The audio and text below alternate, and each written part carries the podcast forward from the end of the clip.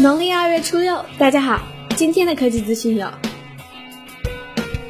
昨天小米发布了四十英寸小米电视二，搭载 Cortex A9 处理器，一点五 G 运存，八 G 的存储空间，配备了一零八零 P 的屏幕。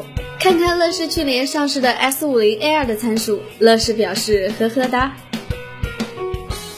昨天华硕发布了 ZenFone 2，有标配、高配、顶配三个版本，一二九九起售。其中高配版搭载 Atom Z3580 处理器，配备5.5英寸 1080P 屏幕，四 G 运存，三十二 G 存储空间，前置五百万，后置一千三百万像素摄像头，支持双卡双四 G，售价幺六九九。